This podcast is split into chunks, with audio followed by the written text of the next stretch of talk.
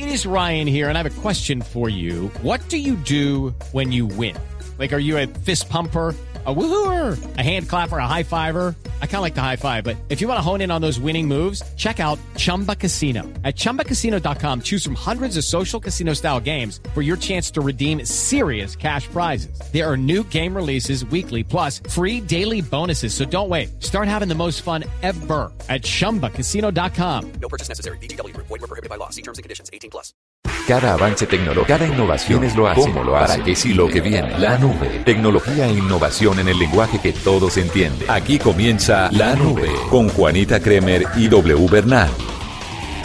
Hola, buenas noches, bienvenidos a esta edición de La Nube. Es martes 9 Ah, de mayo ¿Apenas? del año 2017, sí. Oh my God. Pero vea, pasa martes y se fue. Y se fue esta semana, se acabó el año, mejor dicho. Que espero que el hombre de este programa se manifieste con el Día de la Madre, eh, ya que tiene dos mamás alrededor en la nube. ¿Sabes que ahí hay una cosa bien importante?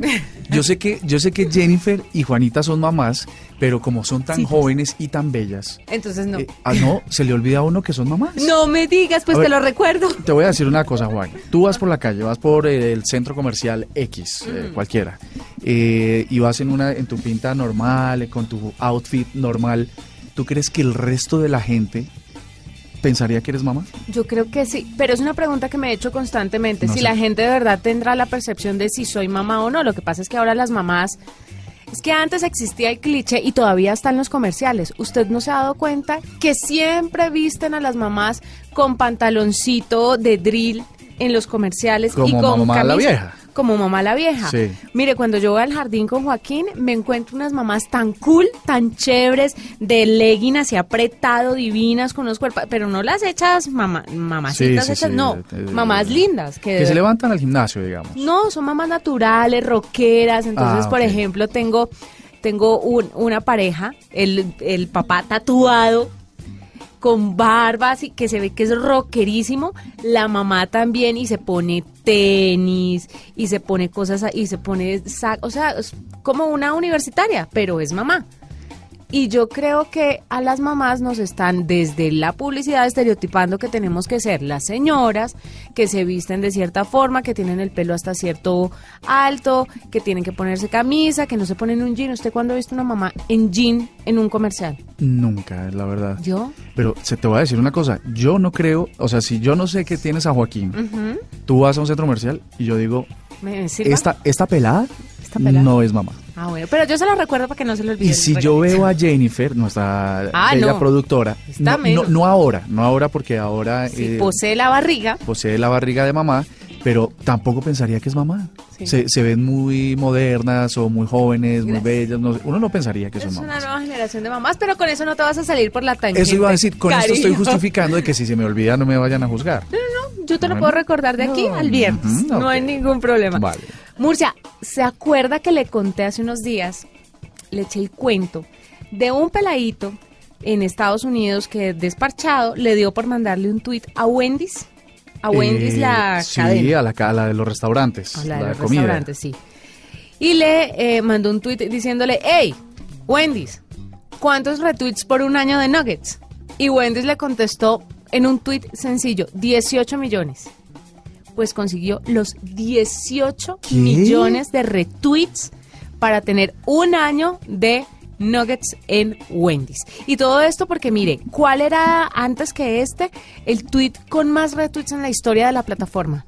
Mm, Vamos, vamos, dame Murcia. no sé, Barack Obama. eh, No, señor. Ellen DeGeneres, en la entrega Ah, de los sí, la premios. Oscar, la foto con ese montón de celebridades de Hollywood. Sí. Y tenía como 3, 4 millones de retweets. Pero algo así. espérate, 18 millones de retweets. eh, el tema de Wendy's. El tema de Wendy's, No de un ser. niño desconocido, se llama Carter Wilkerson y rompió la marca establecida por Ellen DeGeneres, convirtiéndose en el más retuiteado en la historia de la red social. Y es que Ellen DeGeneres lo invitó al programa y convocó a sus seguidores y les dijo, hey, háganle retweet, Ah, pero no. denle retweet también al mío. La gente no le dio retweet al de ella, sino al, Al de, de. Carter.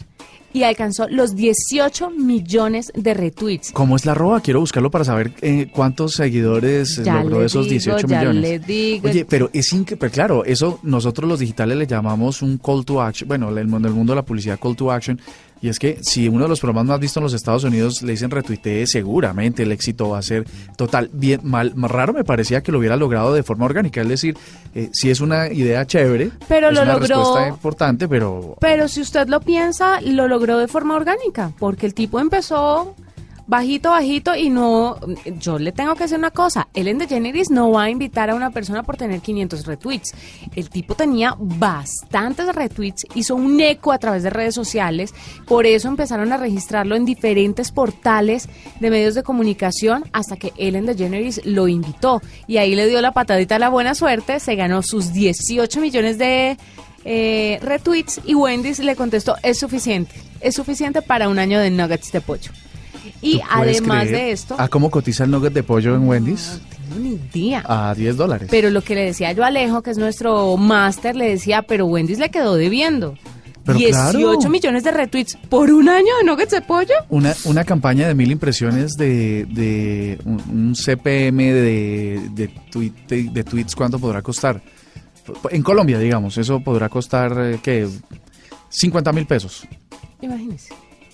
Esto es un montón de dinero que se acaba de ahorrar Wendy's en publicidad. Claro, Eh, el Guinness, Excelente. Guinness World Records le otorgó el reconocimiento a Carter y Wendy's pues escribió que eso era suficiente para los Nuggets, indicando que ya le iban a dar el premio del año de, de trocitos de pollo, pero además iban a donar, los de Wendy's, 100 mil dólares a la Dave Thomas Foundation, que es un grupo dedicado a adoptar a niños menores. Entonces, bueno, tiene su lado social bien interesante, pero me pareció increíble cómo una persona normal puede llegar a lograr esto a través de redes sociales. Empezando por eso, por lo que está diciendo Murcia, las empresas pagan y pagan mucha plata por un movimiento así en redes sociales. ¿Ya encontró el tweet? No, estoy que lo busco, pero pero y no Ya lo encuentro. Me estoy, lo que estoy viendo es que eh, la respuesta de muchos influyentes a esta a este a esta acción digital eh, que protagoniza Wendy's no siempre la más positiva. Mira, eh, Wendy's, how many retweets to get that the kids nuggets taken away to teach him a valuable lesson, lesson about life. Bueno, hay un montón, bueno, es que es para, para no, no, no leerlos, pero sí las críticas llueven porque están minimizando el hecho de que mm, se muevan las redes para conseguir comida y no para salvar vidas, por ejemplo, para salvar el hambre en países eh, que sufren de este problema. Eh, bueno, en fin, para evitar terremotos, cuántos tweets para... Bueno, ahí, ahí se, se presentó de todo. Es que con una audiencia tan alta esto sirve de todo. Es una movida interesante. Bueno, quería empezar eh, contándole el seguimiento de esa noticia que le eché hace ya unos días, porque me pareció muy chistoso que el peladito lograra ese montón de retweets y que Wendy's dijera, listo, ya con eso estoy, listo. Imagínese, un millón de, nada más un millón de retweets para una marca de comidas rápidas, de un restaurante de comidas rápidas, eso es mucha plata, la que tuvieron gratis. Lo titulan los medios. Joven hambriento eh, por Nuggets eh, logra 18 millones de retweets. Para que- Impresionante. Para que vea. Bueno, y hablando de este tema tan interesante de posteos en redes sociales, mm, me encontré un estudio en España que se llama, que lo hizo el Centro de Investigaciones Sociológicas, que en total, la cifra más importante es que el 21% de los españoles se ha arrepentido seriamente de haber publicado algo en sus redes sociales. ¿Alguna vez te has arrepentido de, public- de publicar algo en redes sociales? Sí. ¿Cómo que? Hay uno que me, dio, que me da vueltas todavía y es, no me supe expresar bien y mandé un tuit apresurado. Y si algo me ha enseñado la experiencia y los años en redes sociales Es ir lento. y lo mucho que he leído sobre cómo tener perfiles exitosos, no solamente en Twitter, sino en Instagram, Facebook, etcétera, es que uno tiene que tomarse su tiempo, cosa que la gente no hace. La gente es el tema de la inmediatez y si bien las redes sociales nos regalan de primera mano la inmediatez, si usted quiere ser un generador de contenidos, pues tiene que pensarla, ¿ya? Y una vez mandé un tweet como yo venía de la universidad, estaba todavía en la universidad eh, que yo terminé la universidad ya cuando estaba trabajando, o sea, no fue hace mucho, puse un tweet como chistoso que la gente todavía juegue culebrita en los smartphones. porque yo tenía asociado que la culebrita era lo más tecnológico del- de los teléfonos que momento. vulgarmente Ujú. como flechas, digámoslo así, ¿ya? Pero no me supe expresar y bueno, la gente me cayó como una bomba, que yo, que cómo era posible, que qué me creía, que ahora los smartphones también tenían la versión mejorada de la culebrita, que es que, que era una elitista, pero no era para nada mi intención ser elitista, ni que se tomara por ese lado el comentario. Pero sí uno tiene que pensar muy bien las cosas antes de tuitearlas. El 9% en este estudio dice que su relación se vio seriamente afectada por una, con alguien a partir de esta publicación. Entonces, este estudio nos, nos lleva básicamente a reflexionar sobre, uno, lo que dice Juani, eh, pensárselo bien antes de postear cualquier contenido, sobre todo si vincula o podría vincular emocionalmente a alguna, a alguna persona. Temas como la religión, eh, la identidad sexual, los equipos de fútbol, eh, los, eh, las definiciones de los programas de televisión, las mascotas y los niños, son temas que mejor hay que tomárselos eh, con calma. El clima siempre va a ser un buen tema. El clima es un buen tema. Si bien hay que, eh, pues eh, los medios sociales están ahí para evitar que haya censura y que uno pueda expresarse libremente, sí, y, y esto no significa este comentario que uno se abstenga de comentar cosas. Lo cierto es que en un mundo de redes sociales donde todos están conectados, donde todos leen y la audiencia es infinita, sí valdría la pena eh, tomarse tiempo y ser responsable con los posteos.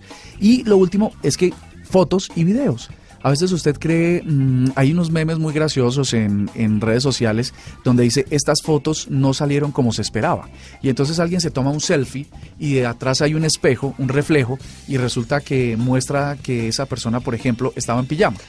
Hacia arriba estaba muy bien vestida y hacia abajo tenía pijama. Perdóname, el peor ejemplo de esta selfie, ¿te acuerdas de Robin Thicke? No. El de know you ¿No? La- No. ¿Cómo se llama? Eh, bueno, no me acuerdo la canción.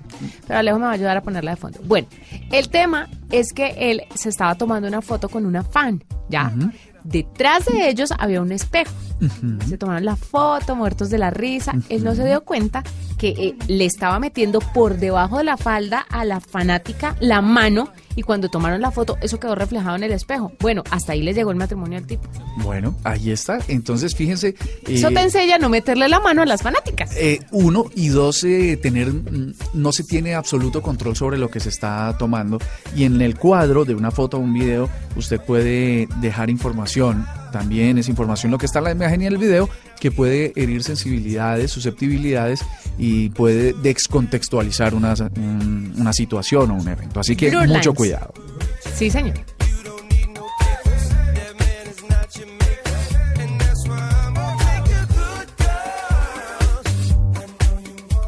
Esta es la nube de Blue Radio. ¿Cómo entender que a quienes ganan oro les sirve más la plata? ¿Cómo entender que quien más te ama puede hacerte sufrir? ¿Cómo entender que en Colombia haya más pirámides que en Egipto? ¿Cómo entender que donde más llueve no hay agua potable? ¿Cómo entender la realidad en que vivimos? Escuche Blue Radio y su equipo de especialistas que le brindan todos los puntos de vista para que usted decida.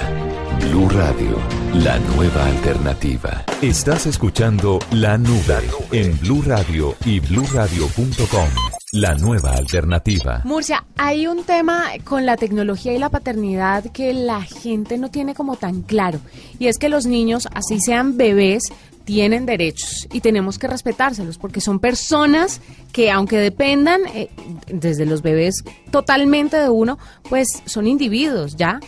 Entonces resulta que con el tema de la tecnología se siente que estamos vulnerando los derechos de los niños. Y le voy a hablar específicamente de un caso que me llamó muchísimo la atención. Es el caso de Mike y Heather Martin, que vivían con sus cinco hijos en el estado de Maryland, en Estados Unidos, y perdieron la custodia de dos de los niños tras ser acusados de maltrato infantil. Ellos grababan videos, los colgaban a YouTube, tenían... Ah, eran famosos, sí, yo creo que los vi. Tenían miles de reproducciones y la gente empezó a acusarlos de maltrato infan- infal- infantil. Uno de los videos que más conmoción generó fue cuando los dos padres, que tienen dos neuronas, manchan el piso de una habitación y llaman al niño más pequeño y lo regañan y lo culpan de haber manchado el piso. Y entonces empieza una situación muy incómoda y los servicios de Estados Unidos encargados de la protección de los niños le quitaron la custodia de los dos pequeñitos y se la devolvieron a la mamá biológica. Ya, porque ellos vivían con el papá y la y la la otra esposa. La madrastra. Y la pues, madrastra. Pues de hecho creo que ese video, lo, lo fuerte es que acu- cuando lo acusan, eh, el niño trata de defenderse desesperadamente acerca de, pues obviamente él no tenía la culpa y, y- estaba siendo inculpado y pues fue un video de, de muchísimas vistas. Mire, de verdad es una cosa que a uno le mueve el corazón y seguramente la gente pues graba estos videos y los pone, habrá un- unas personas, existirán unas personas que los colgarán de muy buena voluntad porque les parece tierno y bonito y de pronto no sabemos el contexto completo, sino que suben solamente un fragmento de video que la gente ve y hace sus, saca sus conclusiones. Pero la pregunta es, ¿hasta dónde llegan los derechos de los niños? ¿Quién protege a un menor de lo que están haciendo sus padres con ellos a través de redes sociales? Pues qué mejor para aclararnos esto que Cristina Plazas, que es la directora del ICBF y que tiene claro hasta dónde llegan los derechos de los niños, sobre todo en temas de redes sociales, porque le quiero contar una cosa. Cuando quise abordar el tema, le pedí a la productora Jennifer que se contactara con un abogado que supiera del tema de la niñez y asuntos Y no lo tienen claro. No hay un abogado No hay. que tenga claro el tema de tecnología y los derechos de los niños. Bueno, menos mal el- existe el Instituto Colombiano de Bienestar Familiar para que se encargue de esos propósitos. Cristina, bienvenida a la nube. Muy buenas noches, Juanita, Andrés y a todos los oyentes un saludo muy especial. Cristina, este caso de estos dos papás, bueno, uno me parecen que son, de verdad lo voy a decir con todo el dolor de madre, unos tarados, porque a eso no se le hace a un niño, pero además de eso, ¿hasta dónde llegan eh, los derechos de los padres con sus hijos? ¿Hasta dónde puede uno disponer de la vida de sus hijos y exponerla a todo el mundo a través de redes sociales?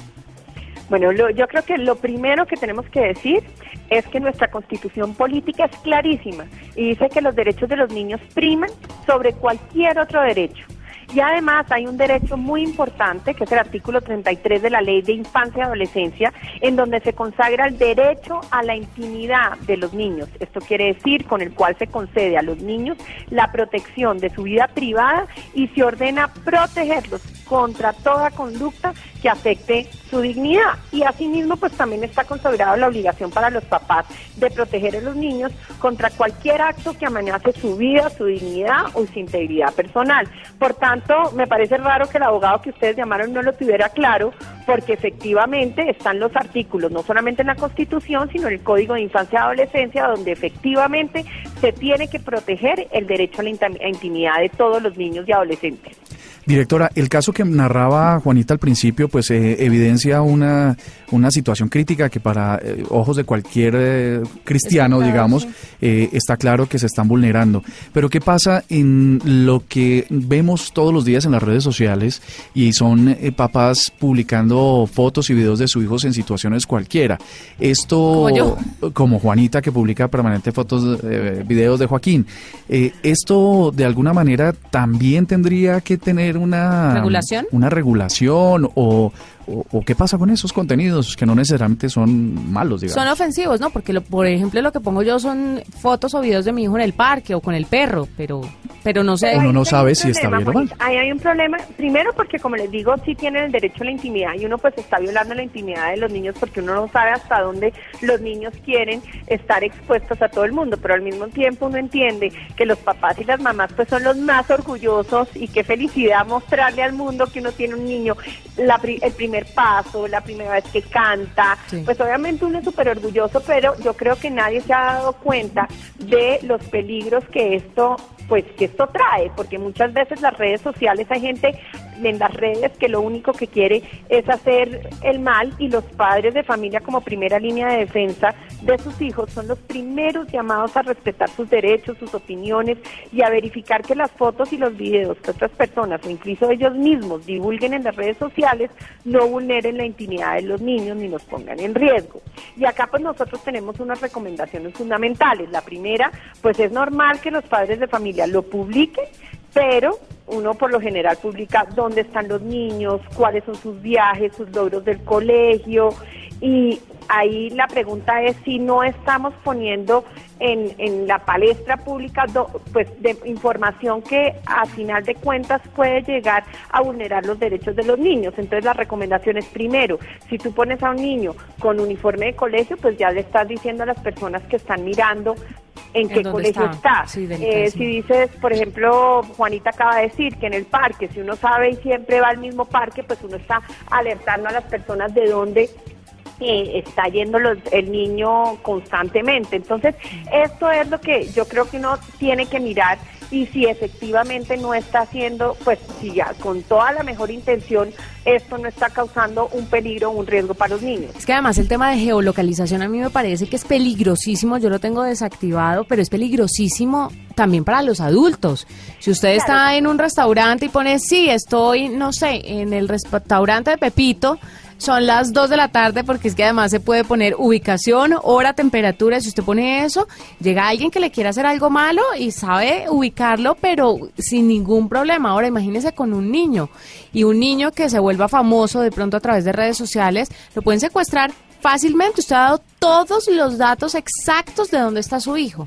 Entonces es bastante y además, tú lo, pues, Juanita lo puede tener desactivado, pero el problema es que muchas veces este se activa automáticamente y inmediatamente pues uno le está diciendo al mundo entero dónde está el hijo. Entonces, ¿cuáles son las recomendaciones? La primera es importante que al publicar las fotos de los niños, los padres y demás adultos usen los controles de privacidad que brindan las mismas redes sociales para determinar quiénes pueden ver lo que se publica. Muchas veces ni siquiera eh, las personas se, se, meten como en el icono de privacidad, entonces cualquier persona lo puede ver o puede ser público y no solamente, por ejemplo, los familiares. Claro que ahí hay que aclarar que lo que uno pone en las redes finalmente es público porque están los hackers, está la gente mala, entonces uno nunca va a tener la seguridad así tome todos los controles de privacidad, que efectivamente esto solamente se quede en el seno del hogar o en el seno eh, pues de la familia más cercana o de los amigos. Pero esa es la primera recomendación. Segundo, que se elija quiénes pueden ver esas fotos, como lo dije, para reducir el riesgo que personas que quieren hacer daño le vayan a hacer daño o manipule las fotos a su antojo. Ustedes saben que mucha gente toma las fotos y que las puede modificar y se pueden hacer montajes, entonces hay que tener mucho cuidado porque una foto en, en redes pues es totalmente manipulable. Por ejemplo, yo siempre recomiendo que las personas no se tomen fotos con un cartel en la mano porque inmediatamente pueden cambiar las palabras que dice el cartel, por ejemplo. Los papás y las ah, mamás deben conocer las redes sociales que usan y ser cuidadosos ellos mismos a la hora de elegir las personas que aceptan en sus redes y que tendrán acceso a lo que publican. Muchos papás y mamás no conocen muy bien las redes sociales, no se meten y no leen los términos y condiciones y esta es la primera recomendación. Eh, para que estemos como seguros de eso. Directora, le, le quería, le, eh, no sé no sé si usted eh, con estas dos recomendaciones o tenía alguna otra más, si, si no, entonces hacerle una pregunta, y es en el caso de Colombia, usted que es la, la máxima autoridad eh, defensora o la cabeza de los niños en, en, en, todos los términos, si ya ha tenido eventos y ha tenido que tomar medidas de protección contra, contra niños que hayan sido vulnerados por alguno de sus familiares a través de redes sociales o a través de Internet pues no vulnerados, pero efectivamente sí muchas fotos que eh, se publican han sido manipuladas por personas que quieren hacerle daño a los niños y sí hemos tenido varios casos en donde hemos tenido que denunciar en la fiscalía y abrir procesos de restablecimiento de derecho en el en el instituto. Entonces, efectivamente sí es una realidad y todos los días tenemos casos en donde las redes sociales se convierten en el peor enemigo de nuestros niños, adolescentes y de los papás y las mamás. O sea, sí es una, así como es una, una, un instrumento y una herramienta agradable que uno pues eh, se pone feliz de ver amigos, de, de, estar en, en comunicación permanente con amigos que uno no se ve desde la infancia y todo, también puede ser un riesgo muy grande. Y tengo dos recomendaciones más. La siguiente es que es importante que eviten subir fotos con eh, situaciones que, que pueden hacer que personas que quieren hacer daño ubiquen a sus niños. Entonces, lo que ya dije, el uniforme del colegio, eh, los lugares de, de entrenamiento, el lugar de su residencia, porque muchas veces sí sale en la foto dónde está el niño. Entonces esto pues obviamente hace que cualquier persona que entre en la red pueda eh, ubicar al niño, decir dónde por lo menos frecuenta el, el, el niño o la niña. Y ya lo hablamos también lo del GPS, que tenemos que tener mucho cuidado porque así lo desactivemos, muchas veces se activa, se activa solo. Entonces es un llamado para que los papás y las mamás entiendan el derecho a la intimidad de los niños, que entiendan que esto puede ser un riesgo para los niños y que una cosa que puede ser totalmente de orgullo de un papá y una mamá se puede voltear en contra de ellos y causar un sufrimiento enorme, no solamente a los niños, sino a los papás y las No, mamás. se también. puede convertir en una pesadilla. Claramente la gente no va a dejar de publicar las cosas de sus hijos, pues porque en esta era de redes sociales todo el mundo lo hace y lo van a hacer con más intensidad a medida que pase el tiempo, pero sí hay que tomar las recomendaciones que nos da Cristina Plazas, la directora del ICBF, porque podemos controlar mucho lo que estamos compartiendo, no solo de nosotros, sino de nuestros niños que están vulnerables y que defenderlos a ellos pues es nuestro objetivo principal. Cristina Plazas, gracias por estar con nosotros. A ustedes un abrazo gigante. Arroba la nube blue. Arroba blue radio com. Síguenos en Twitter y conéctate con la información de la nube. Blue Radio, la nueva alternativa. Estás escuchando La Nube en Blue Radio y bluradio.com. La nueva alternativa. Le quiero contar, Murcia, que hay algo que me pareció muy interesante y es que se actualizó la versión de Instagram para... eh, para internet, digámoslo así, no para dispositivos móviles como celulares, sino para computador o La versión de escritorio. la versión de escritorio. Y tiene dos grandes innovaciones ya eh, para ir cerrando la nube de hoy. Una, que usted va a poder hacerlo desde un navegador. ¿ya? Ok. Todas las aplicaciones tenían esta opción, pero Instagram no lo permitía todavía. Esto, esto lo empieza a revolucionar WhatsApp porque WhatsApp solo estaba para teléfonos y la gente les empezó a pedir, a pedir, a pedir hasta que hicieron su web.whatsapp.com y la revolucionaron porque además eso subió poderosamente las acciones de la compañía. Que Facebook también lo hizo, además porque Facebook consume datos y batería que da miedo. Entonces no hay mucho celular que aguante esa vuelta. Twitter también lo hizo y ahora Instagram está entrando en esto y parece una revolución, pues porque obviamente le da acceso a muchas otras personas que no han descargado la aplicación o porque consumen muchos datos O se la pasan en el computador. o se la pasan en el computador y no ven la necesidad de tenerlo en el teléfono. Me parece que abre el espectro, el espectro. O sea que tiene dos funcionalidades. La primera es que se puede sobre se puede usar sobre otro cliente distinto al teléfono. Eh, esto quiere decir tabletas, computadores Computadores. portátiles, escritorios, cualquier cosa que tenga un navegador web. Exactamente. Y la segunda. Y la segunda es muy sencilla, que usted ahora va a poder publicar fotos desde estos dispositivos, porque antes no se podía hacer. Antes usted podía ingresar desde un computador, pero podía ver. Nada más. Ok. Ahora puede subir fotos. porque Hay mucha gente que de verdad se toma el tiempo, toma las fotos de manera profesional, las retoca, las arregla y luego las quiere subir a la red social. Pues ahora lo pueden hacer directamente desde el computador. El tema aquí es que según el navegador que utilice, hay que activarle ciertas cosillas que se las vamos a pasar a nuestra parte digital para que se las comparta a través de redes sociales, porque es muy engorroso de explicar a través, pues, en radio. Uno, porque se nos lleva mucho tiempo y dos, porque usted tiene que ver la imagen. El proceso es bastante complicado porque incluso si es a través de Chrome tienes que entrar en el modo desarrollo para que puedas eh, incluir, eh, llegar Mire, a esa opción. En Chrome, por ejemplo, como usted lo dice, tiene que irse a herramientas, una vez allí elegir herramientas para desarrolladores, hacer clic en esta opción, va a haber un margen derecho con una serie de códigos y arriba de esos códigos aparece un pequeño icono de una tableta y un smartphone. Un smartphone, entonces ahí lo debe presionar y de ese modo obtiene acceso directamente a la versión móvil. En Mozilla también hay otro tema que usted debe entrar a las herramientas, elegir desarrollador y así en cada uno de los navegadores, en Safari también hay que hacerle sus cositas, sus ajustes, pero eso se lo vamos a compartir a través de nuestras redes sociales. Esto, esto básicamente tiene una, una idea, Juan y oyentes, es que eh, necesitaban abrir esta posibilidad, pero no abrirla completamente a toda la base de los usuarios. Así que vamos a catalogar esto que tú nos acabas de decir como un truco. Hay que realizar una serie de pasos, como unos trucos, para que se pueda activar. Si usted en este momento entra a instagram.com y se loguea, ya sea con su cuenta de Facebook o directamente, solo va a poder ver las fotos, tal cual está sucediendo hoy en día. Así que con mucho ingenio les vamos a publicar paso por Con paso cómo debe hacerse para que usted pueda eh, eh, hacer esta publicación, que va a ser muy importante si usted se va a volver un Instagramer muy potente, porque antes, hoy, mejor dicho, hoy en día, si ustedes eh, tomaban o hacían un video, editaban un video, tenían que pasarlo a través de WhatsApp, recomprimirlo, mandarlo desde un computador Una hasta el teléfono y el teléfono finalmente subirlo a la red cuando ya estuviera en el carrete. Hoy en día eso pues obviamente se hace para poder tener elementos de calidad dentro de Instagram. Si por ejemplo si tomabas fotos con, con cámaras SLR, las grandotas, Sí. para tener fotos de gran tamaño, de, de- de perspectiva, muy, muy profesionales, tendrías que hacer lo mismo, te las tenías que enviar por correo, por WhatsApp, recomprimirlas para poderlas subir. Ahora con esto lo que significa es que si las tomas y vas al computador, de una vez lo puedes enviar. Y no hay ningún problema. Nos despedimos de esta edición de la nube. Mañana los acompañaremos con más tecnología e innovación en el lenguaje que todos entienden. Feliz noche. Hasta aquí la